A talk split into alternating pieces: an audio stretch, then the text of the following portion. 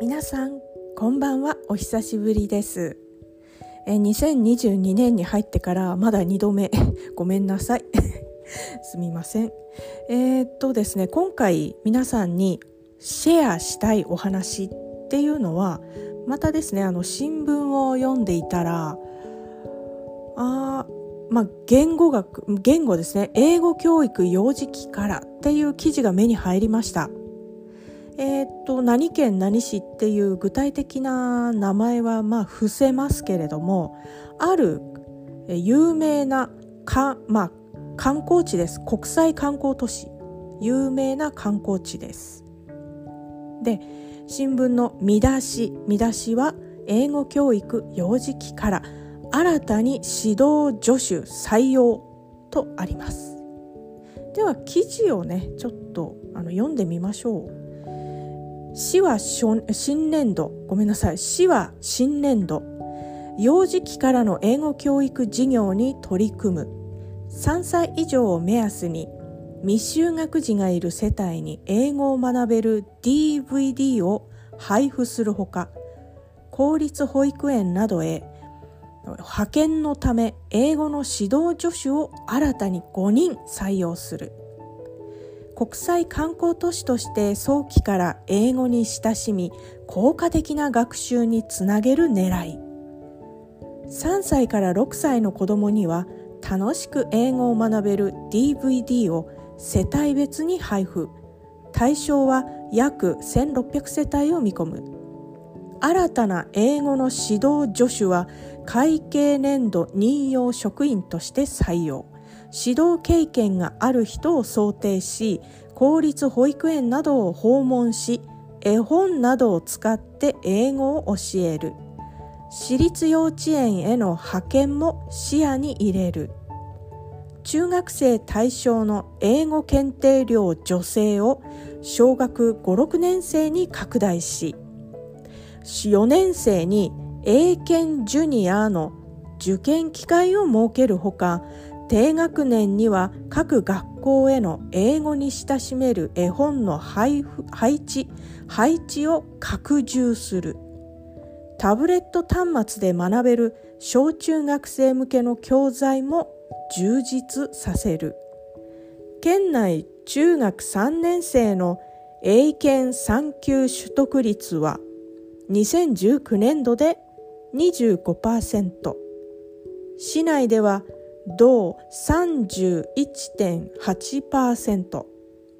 21年度は昨年末時点で40%を超えており、さらなる英語力の向上を図る。よ、あえっとですね、この先はですね、あのー、市長の記者会見で、えー、語った内容が記事に載っています。えー、っとですね、まあ、某市長ね、えー、未就学時に英語に身近に触れてもらい中学生までの一貫した英語教育に取り組んでいきたいと話したと記事はここまでです。え、ー、とですね国際観光都市でとはいえこういうねコロナ禍にお客さん国際ってことはいろんな外国からいろんな国から世界中の国々から、えー、その有名な観光地だから、まあ、人々がたくさん訪れるというのがどうですか？このコロナ禍で減ってますよね数がね。人数が減っているはずです。そしたら市はどのようにしてまあ何て言うんですかねサービスをっていうかそのサービスを提供しそして収入を得るというようなねまあ税金になるわけなんですけれどもどのようにしたらあの結局ですねあのやれることといったらサービス向上質の向上ですよね。あの言葉で言語ですね言語例えばこれは英語なんです英語っていうのはあのやっぱり便利なんですよね。なぜかというと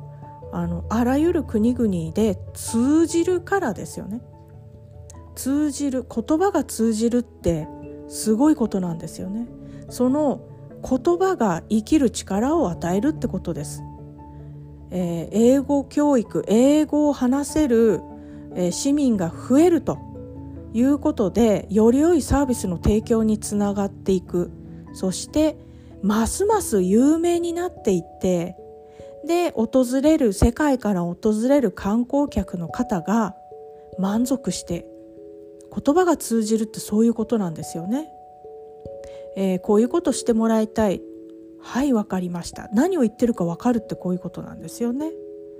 えー、逆もしかりで他の国の方が、えー、より良いサービス向上のために、えー、日本語を話せる人日本語を話せる人がたくさん